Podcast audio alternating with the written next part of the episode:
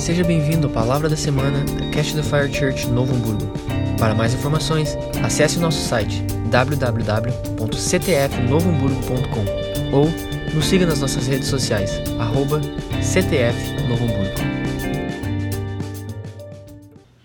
Abra aí a sua Bíblia ou o seu aplicativo e nós vamos ler sobre Êxodo no verso 28, que fala sobre as vestes do sacerdote. Se você trouxe a sua Bíblia, o seu aplicativo, abra aí em Gênesis, perdão, em Êxodo, no 20, verso 28.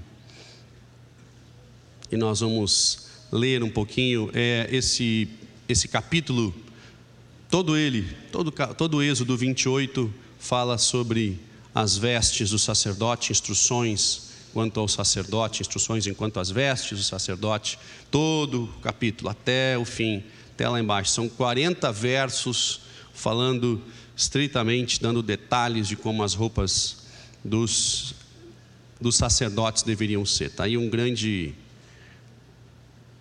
um grande projeto de design de moda, né, em detalhes, né, em muitos e, e específicos detalhes.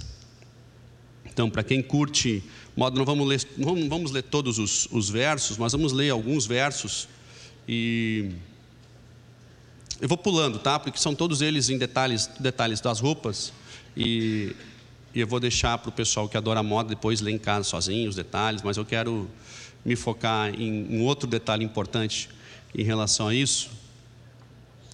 Então, começando aí com o verso primeiro. Vou botar meu óculos aqui. Verso 1, dias do 28 diz o seguinte: Chame seu irmão Arão e separe-o dentre os israelitas e também aos seus filhos Nadab e Abiú, Eleazar e Tamar, para que me sirvam como sacerdotes. Para o seu irmão Arão, faça vestes sagradas que lhe confiram dignidade e honra. E verso 3 diz o seguinte: Diga a todos os homens capazes, os quais dei habilidade, que façam vestes para a consagração de Arão, para que sirvam como sacerdote. O verso 5 diz: E usarão linho fino, fino, fios de ouro, fios de tecido azul, roxo, vermelho. Façam colete sacerdotal de linho fino trançado, de fios de ouro e fios de tecido azul, roxo e vermelho.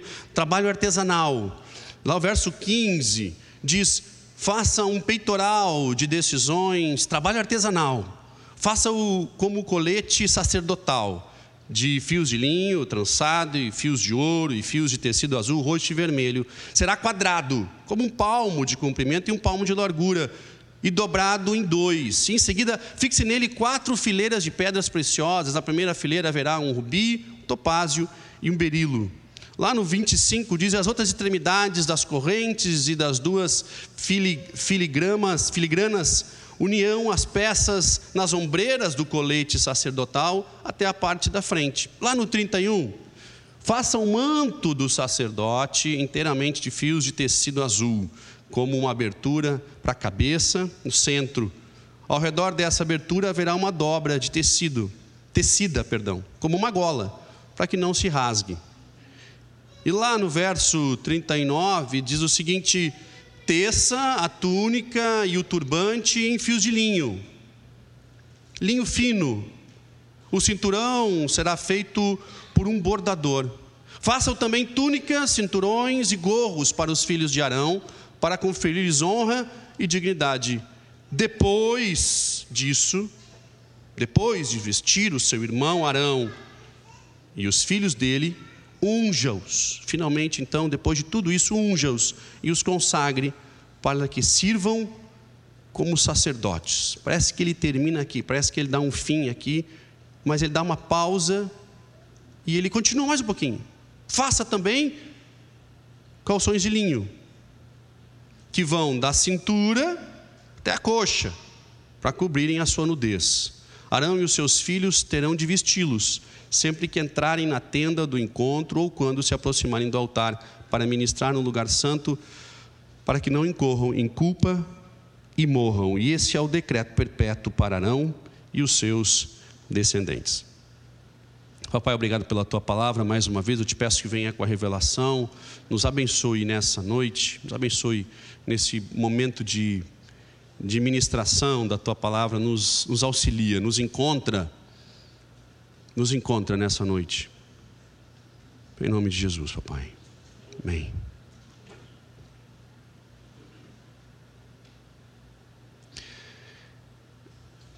Esse, esse capítulo inteiro, como vocês viram, fala das roupas dos sacerdotes. Aqueles que conhecem um pouquinho mais o Velho Testamento sabem que antes de Cristo o encontro era com Deus eram feito de outras maneiras, mas Deus manda construir um tabernáculo, um lugar, e ele dá inclusive instruções de como esse tabernáculo devia ser construído. E as instruções são tão detalhadas quanto as próprias roupas do sacerdote, muito detalhadas tipo de madeira, cor, corda, tamanho, é muito detalhado. E quando ele conclui essa instrução, e eles constroem o tabernáculo para que Deus possa habitar, e ali as pessoas, o povo de Deus, encontrá-lo, ser recebido e ministrado por Deus, ele diz: tá, mas não vai ser o povo todo, vão ser algumas pessoas.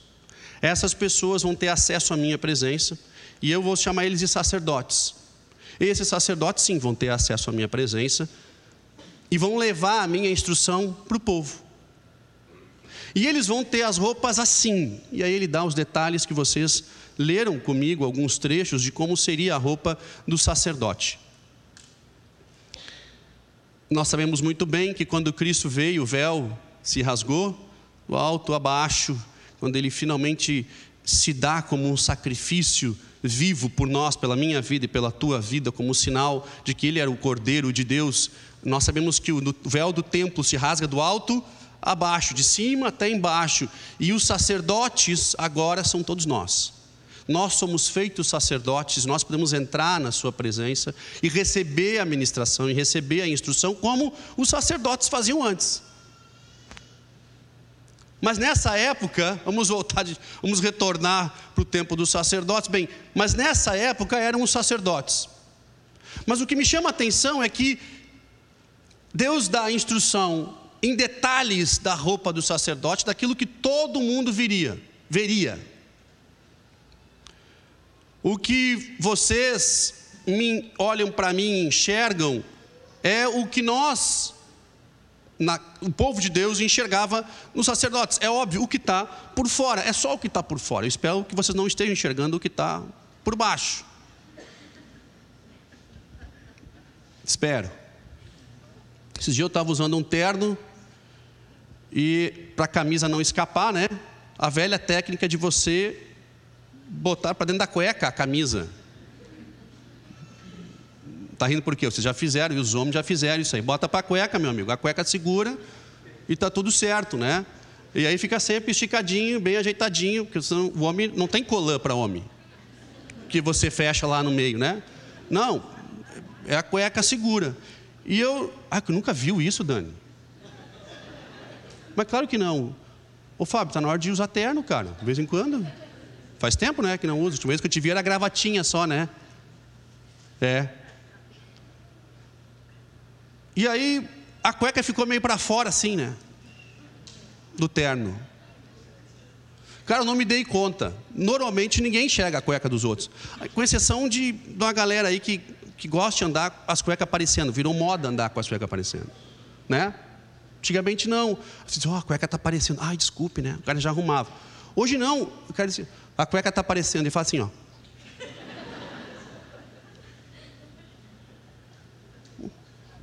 Eles dão aquela ajeitada aqui, né? E vai baixando, o troço fica lá na metade, né?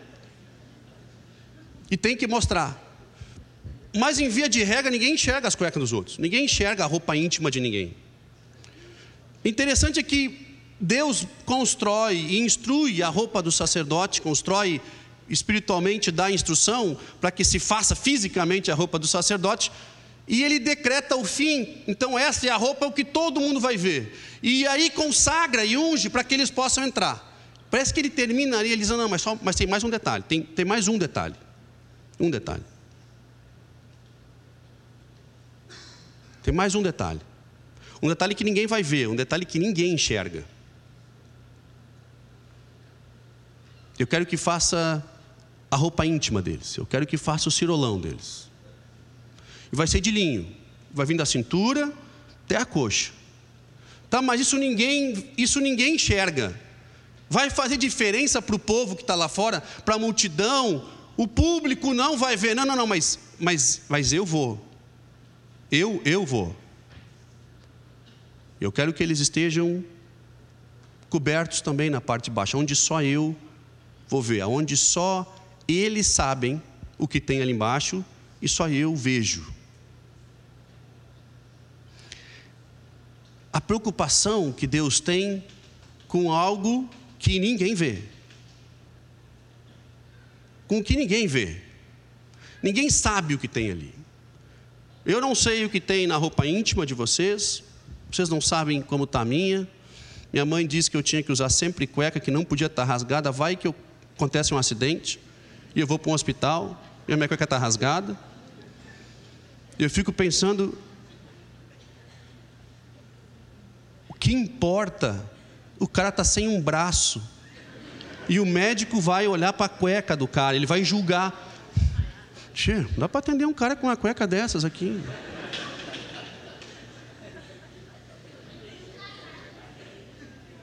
Tem coisa que não faz sentido mas eu não consigo usar mais cueca furada. Isso entra na gente, isso, isso dá uma coisa na gente assim. Meio que você vê aquela cueca furada, você usa duas, três vezes, já começa a ter medo de um acidente, você já fica andando na rua. Você já anda meio assim, né? Eu digo, cara, eu tenho que botar fora essa cueca. Tem coisa que acontece. Eu imagino que a avó deva ter dito isso para ela, né? Porque você não tirou do nada isso aí, né, mãe? Mãe, está sentada aí. Lamento, né? Não quero te expor, mas. Mas ela está bem ali no canto, ó.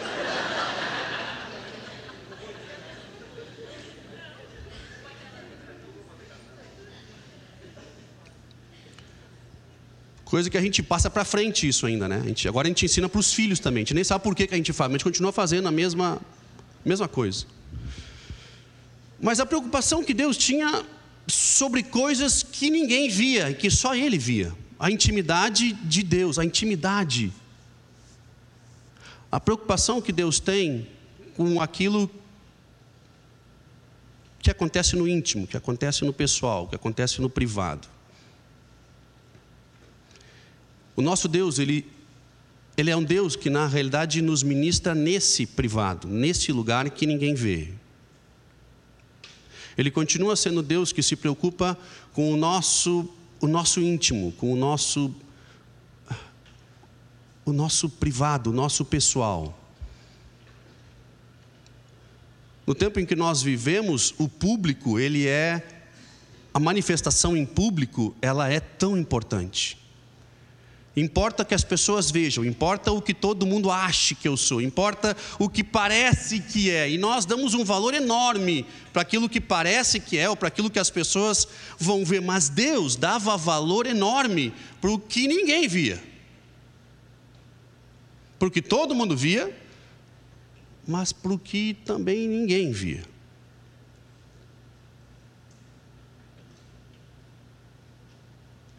Eu quero falar nessa noite sobre um lugar de decisão.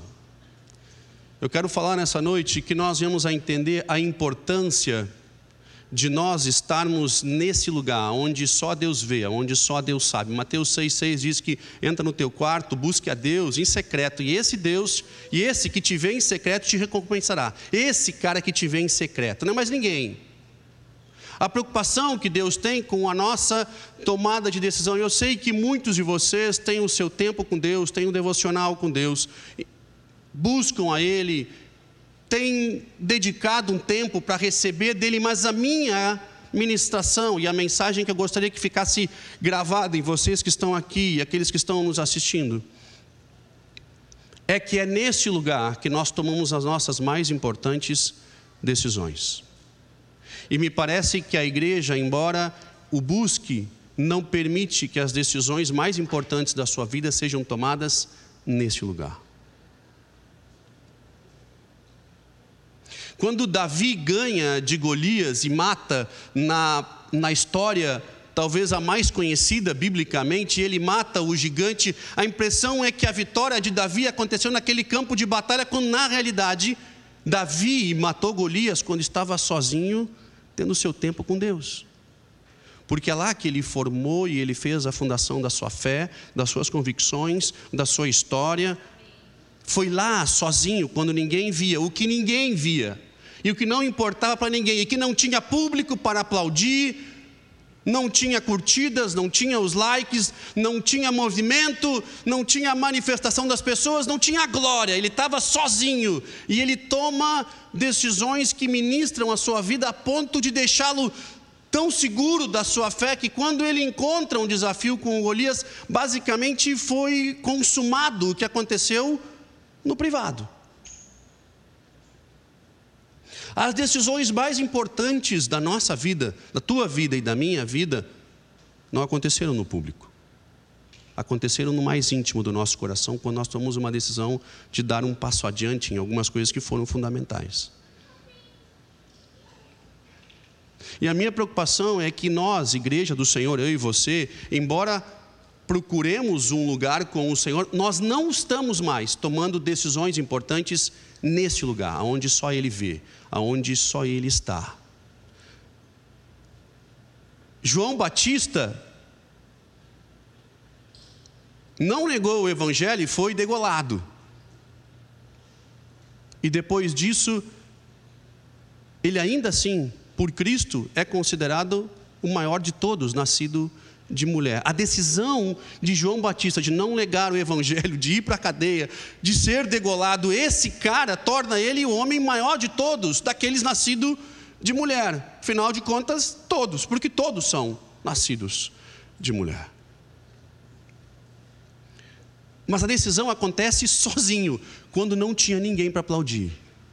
Quando não tinha ninguém para dar honra, para dar glória, para dizer, cara, tu é demais, tu é incrível, puxa, que seguidor de Cristo, que, que cara que nós deveríamos elogiar. Bem, ele não teve a chance de fazer isso, porque a decisão dele teve que ser sozinho, de negar a Cristo, quando não tinha absolutamente ninguém olhando. O apóstolo Paulo, de perseguidor de cristãos, ele passa a ser um seguidor de cristão numa decisão que ele teve que fazer sozinho. As maiores decisões da nossa vida são tomadas sozinhas e nós temos a honra e o privilégio de poder tomá-las com Cristo, de poder tomá-las com Deus.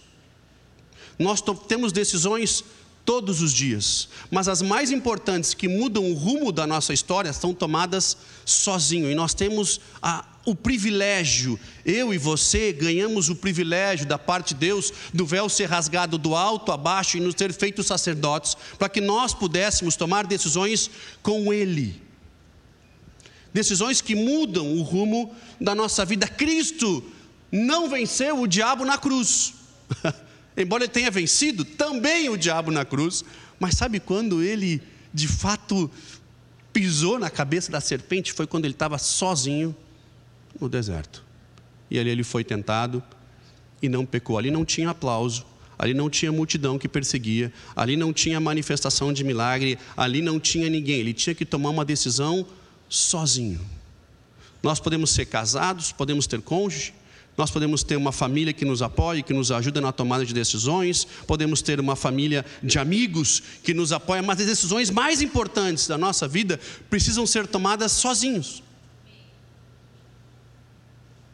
As grandes conquistas que você teve e também as grandes derrotas que fazem parte da vida. Chega um momento que você tem que tomar uma decisão: é para cá ou é para cá? Os grandes tombos, em algum momento você tem que tomar uma decisão, mas as grandes vitórias, também você teve que tomar uma decisão. Um dia eu me formei, mas um dia eu comecei a estudar. E um dia eu tive que tomar uma decisão de fazê-lo. E também de dar um jeito de pagar as prestações desse estudo. Um dia eu tomei uma decisão de casar. Um dia eu tomei a decisão de ter filhos. Um dia eu tomei uma decisão. Um dia eu tomei uma decisão. Um dia eu tomei uma decisão. Nós tomamos decisões todos os dias. Mas o que mais me chama a atenção é que eu e você, como cristãos, temos o privilégio de tomar essas decisões com Ele, neste lugar onde só Ele vê.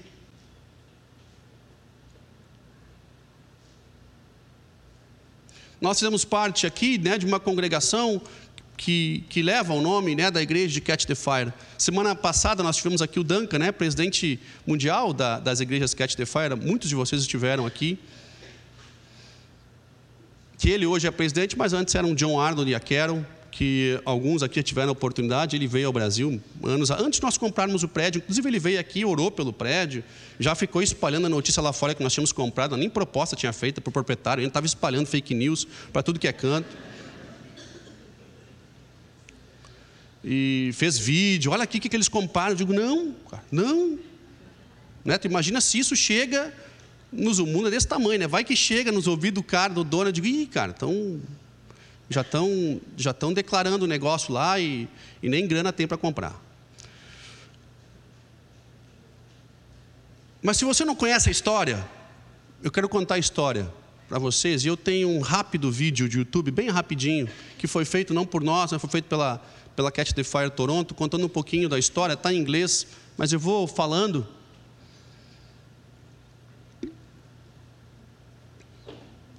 Eu vou falando, mas antes de nós rodarmos o vídeo,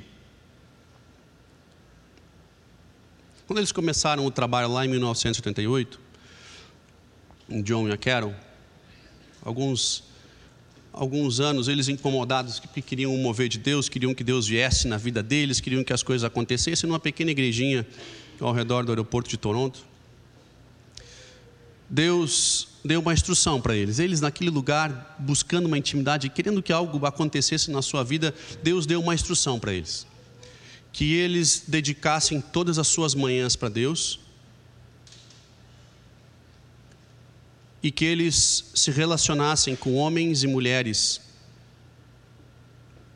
buscassem conhecer homens e mulheres que carregavam a presença de Deus que eles queriam ter, e foi isso que eles fizeram. Cancelaram todas as suas agendas e eles começaram a passar todas as manhãs para Deus. Não importava o custo que isso ia ter, a dificuldade que isso eventualmente ia gerar na vida deles, ou até mesmo vida financeira. Eles se adaptaram a viver com o que tinha, mas eles dedicaram as suas manhãs e eles seguiram essa instrução de dedicar o seu tempo, a sua manhã para Deus, uma instrução que eles entenderam ser da parte de Deus.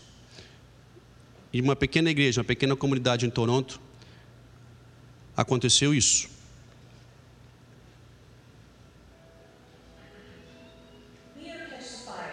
Pode baixar um pouquinho o volume. A cidade de Toronto, a igreja lá, o John e a Carol ali na frente, os fundadores. Eles não são os, não são os presidentes hoje, né, porque eles já passaram o bastão, mas eles são ícones importantes. É o Duncan, que é o presidente, que esteve aqui domingo passado, né? Na igreja.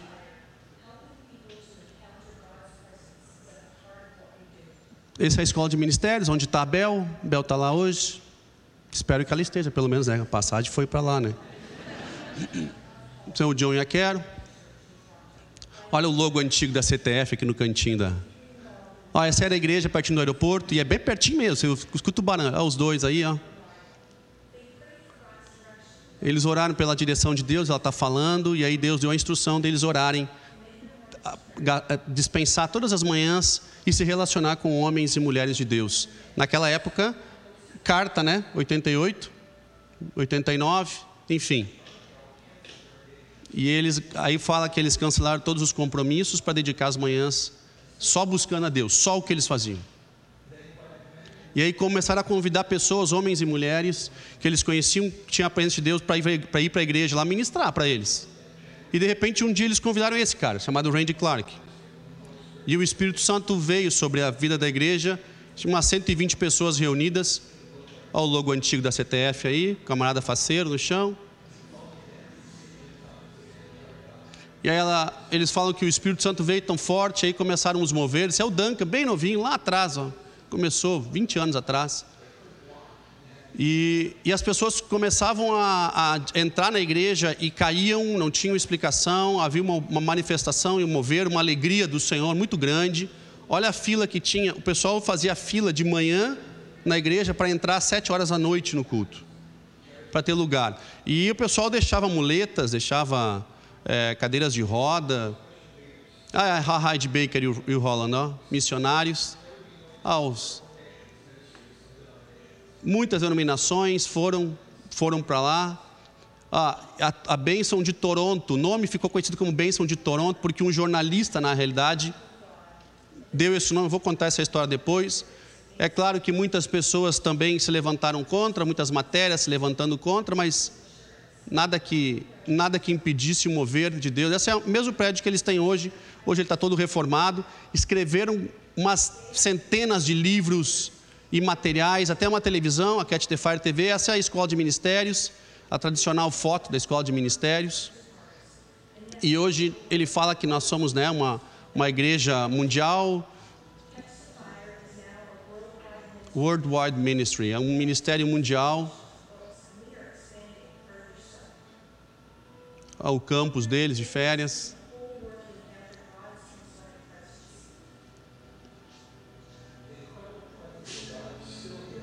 A presença do Senhor continua lá. Essa é escola de ministérios. Quando tu vê essa gurizada junto aí, é tudo escola de ministérios.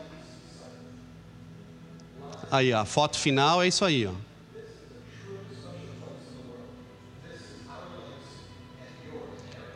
Esse é o nosso legado e essa é a sua herança.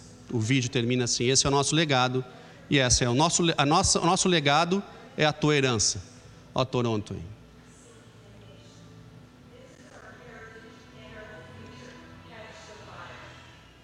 Legal, né? Muito bom, obrigado. Muito bom. O que me chama a atenção aqui, enfim, só passando para. Porque eu senti de, senti de mostrar, mas o que me chama a atenção é que o movimento mundial de igrejas acontece a partir de uma tomada de decisão recebida de Deus de passar suas manhãs com Ele e de se relacionar com homens e mulheres que tinham a presença de Deus ou que eles entendiam que carregavam essa presença. Algo extremamente simples, parece, parece. Mas quando a instrução vem diretamente dele, há um mover impressionante nas nossas, nos nossos próximos passos. Eu quero chamar a atenção aqui que as instruções e decisões, quando são tomadas diretamente com Ele, carregam em si destino. Não carregam simplesmente realizações e vitórias. Uma decisão tomada neste lugar de intimidade carrega destino. Quando, inclusive, o título do vídeo é a nossa o nosso legado é a tua herança, ou seja, aquilo que nós estamos vivendo, nós estamos deixando para vocês, o que nós vivemos é a herança, e de fato é isso mesmo.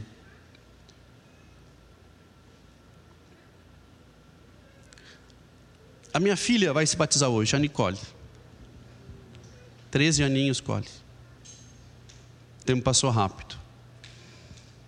As vovós estão aí para vovô, para testemunhar. Trouxe a amiguinha Camila, bem-vinda Camila, amiguinha da escola, muito bem-vinda. No último batismo, eu confesso para vocês, e como outras amigas dela se batizaram junto, eu disse, cara, podia ser legal, né? Vai e batiza as amigas juntos, vou fazer uma foto das amigas se batizando, e eu meu ansioso para dar aquela empurrada, para fazer acontecer, para que ela tomasse essa decisão pelo batismo e eu mordo a minha língua, eu seguro e eu converso com a Raquel em casa e, e não, não empurra. Porque essa é uma decisão tão importante, é uma decisão carregada de tanta informação, é uma decisão que tem que ser dada num ponto de maturidade, é por isso que nós não batizamos crianças, nós apresentamos crianças e batizamos pessoas que tenham maturidade na tomada da decisão quando estão maduros para tomar a decisão por Cristo. E eu sabia que se eu empurrasse e que se ela fosse junto com a manada, fosse junto com o efeito manada, né? Um corre, todo mundo corre. Não era exatamente o que eu queria para ela. Eu queria que ela tomasse uma decisão é a mesma que eu tomei, a mesma que a mãe dela tomou. No dia que a minha sogra também tomou junto, né, com a Raquel, que se batizaram juntas.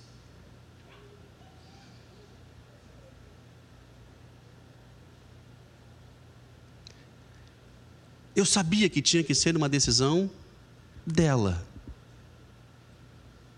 Uma decisão que nos ministra, que nos enche de alegria, porque eu sei que a decisão de se batizar, de qualquer um daqueles que vão se batizar hoje, daqueles que já se batizaram, quando ela é tomada com uma convicção e uma certeza, tomada num lugar secreto, num lugar de intimidade, no tempo dela, enquanto ela tinha o seu devocional, o seu tempo com Deus, e Deus ministra o coração, e ela estava pronta para tomar essa decisão no seu tempo, essa é uma decisão que carrega destino, porque carregou destino para você e para mim. A importância de você tomar uma decisão guiada por Ele no momento certo, na instrução, no tempo dele, carrega destino. E nós estamos sendo impulsionados a tomar decisões na nossa vida baseada num efeito manada, baseada no que todos estão fazendo. E eu preciso mostrar para todos que eu também estou fazendo a mesma coisa, mas com Cristo nós temos o privilégio de tomar decisões acertadas, no tempo certo, sem medo, sem pânico, sem, sem drama. Surge uma nova variante, coronavírus, vão surgir tantas outras. Tantas outras. Essa chama Omicron, ou enfim. Virão outras ainda. Tem, vai vir ainda as Decepticons. Nas Megatrons. Outras virão.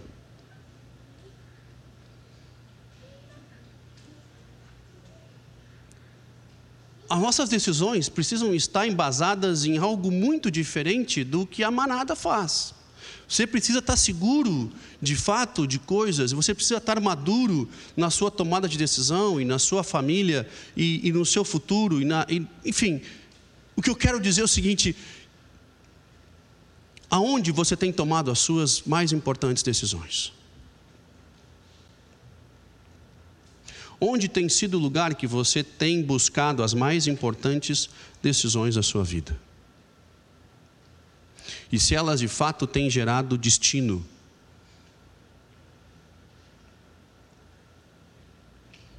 Porque quando nós tomamos uma decisão com Ele, tomamos uma decisão nele, nós podemos não só mudar o nosso destino, como mudar o destino de uma geração inteira, como fez o John Carol lá atrás, eles não podiam imaginar que aquela dedicação do tempo das manhãs do Senhor iria gerar o efeito que gerou. Eles não acreditavam que poderia gerar o efeito que gerou. Esse nome, a bênção de Toronto, nasce de um, de um, de um repórter não cristão que frequentava as reuniões para fazer as suas matérias.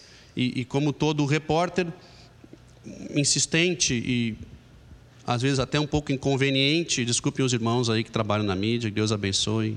Você está tudo certo. Mas ele estava fazendo o trabalho dele. Ele pediu o John se pudesse acompanhar o John nessas reuniões de avivamento, de manifestação do Senhor e de cura. E o John disse: Claro, pode vir. Só que ele parava e interrompia tantas vezes a reunião para perguntar: Escuta, o que está acontecendo? Por que está rindo agora? Por que está chorando? Por que está deitado? Então, mas levantou da cadeira de roda. Curou? Não curou? É fake? Como é que é? Tem, tem exame para provar que antes estava doente? Enfim, ele ficava fazendo tanta pergunta que, que John coloca a mão nele e diz a famosa frase: Mais, Senhor. Na vida dele, e ele é cheio do Espírito Santo, cai no chão, tem uma experiência incrível e ele volta para o jornal né, na semana seguinte e ele dá esse nome, a bênção de Toronto. Ele escreve sobre a experiência que ele teve com Deus. A British Airways, que é uma empresa aérea, colocou um voo exclusivo de Londres para Toronto, de tantas pessoas que iam para lá. Hotéis foram construídos ao redor da igreja devido ao volume de pessoas que já passaram por lá. Uma decisão no lugar certo muda o nosso destino. Aonde você tem tomado a sua decisão? Aonde você tem tomado a sua decisão? Os efeitos na sua vida são frutos de onde você tem tomado a sua decisão. As decisões mais importantes que você tem que tomar na sua vida não podem ser levianas. As decisões mais importantes que você tem que tomar na sua vida precisam ser tomadas no lugar certo, que vão mudar o destino da sua vida e da sua geração. Vamos ficar em pé, por favor?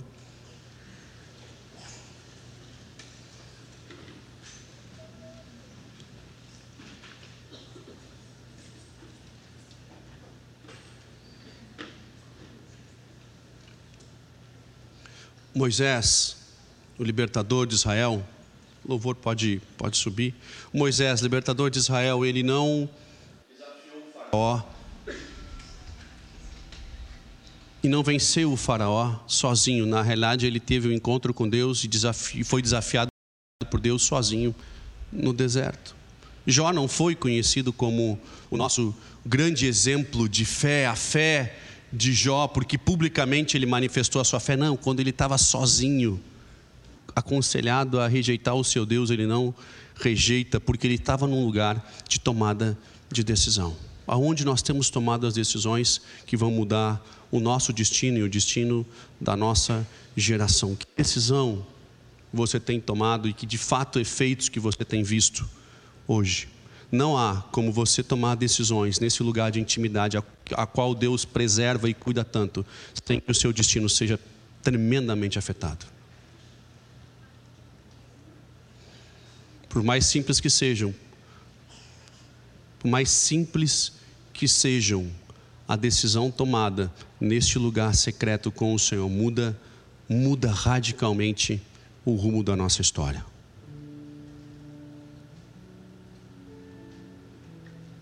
Nós vamos adorar um pouquinho. Eu quero dar a chance de você revisar onde você tem tomado as suas decisões e como você tem vivido e os efeitos que você tem visto na sua vida. Eu sei que você sabe sobre comunhão, sobre relacionamento com Deus, encontre a presença transformadora de Deus. Nós falamos isso toda hora, é o slogan da igreja, né? Mas onde de fato nós temos tomado as nossas principais decisões?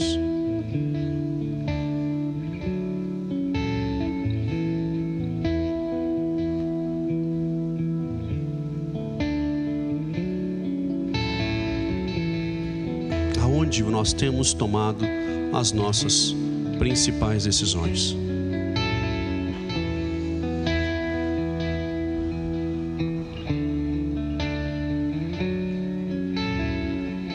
É no privado que as nossas decisões, que são como fundações da nossa vida, são tomadas.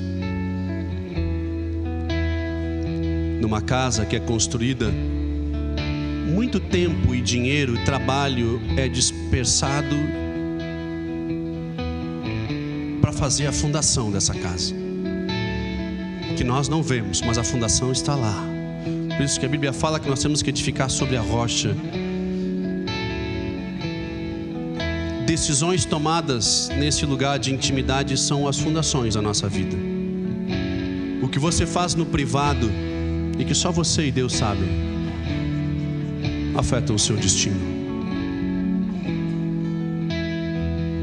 Você faz no seu privado afeta o seu destino. Não é o que você manifesta no público e que todo mundo vê. O que de fato afeta o seu destino é o que você faz no privado, quando ninguém vê.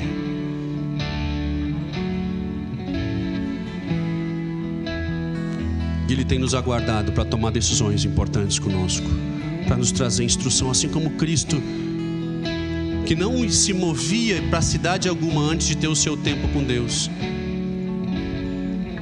Ele saía para orar e ele retornava e dizia: Agora é para a cidade tal. Depois de mover nessa cidade, ele ia orar novamente e voltava com uma nova instrução: da onde deveria ir, aonde você tem tomado as suas decisões. Decisões tomadas no privado é que afetam a sua vida publicamente. As manifestações daquilo que Deus tem vão acontecer primeiramente quando ninguém vê.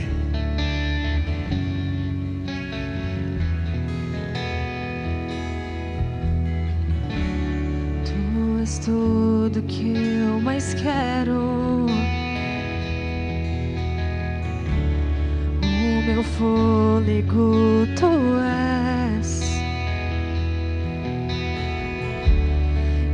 teus braços é o meu lugar. Estou aqui, estou aqui. Pai, eu amo Sua presença. Teu sorriso é vida em mim. Eu seguro em tuas mãos, confio em ti, confio em ti. Quero ir mais fundo, leva-me mais perto, onde eu te encontro, no lugar secreto.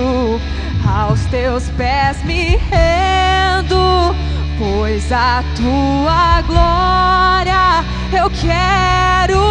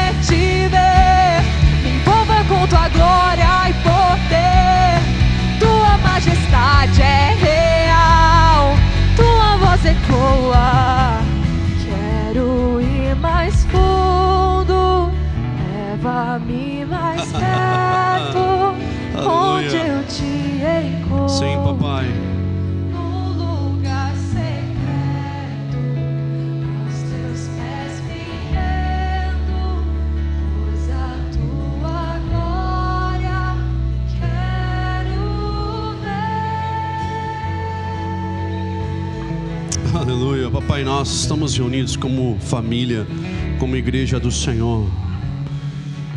Nós precisamos rever o lugar onde temos tomado as nossas decisões. Papai, nós sabemos que o privado afeta a nossa vida. As decisões tomadas no privado têm afetado e vão continuar afetando porque são o alicerce da nossa vida.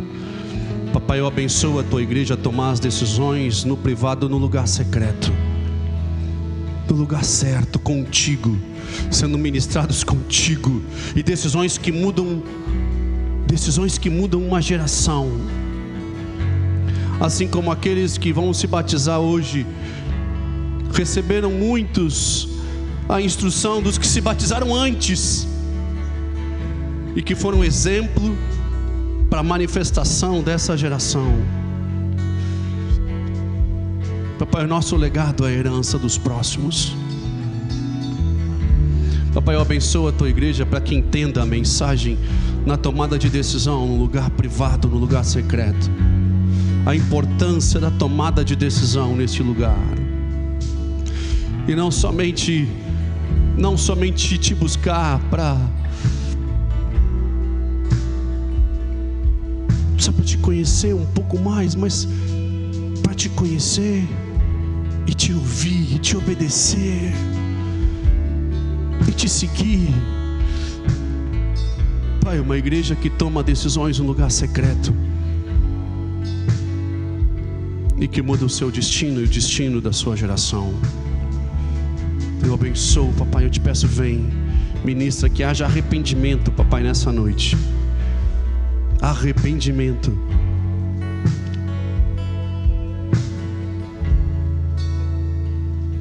Nós precisamos ter o nosso destino transformado e só há um caminho a tomada de decisão no lugar secreto. Nós te amamos, papai. Nós te amamos, Espírito Santo. Aleluia.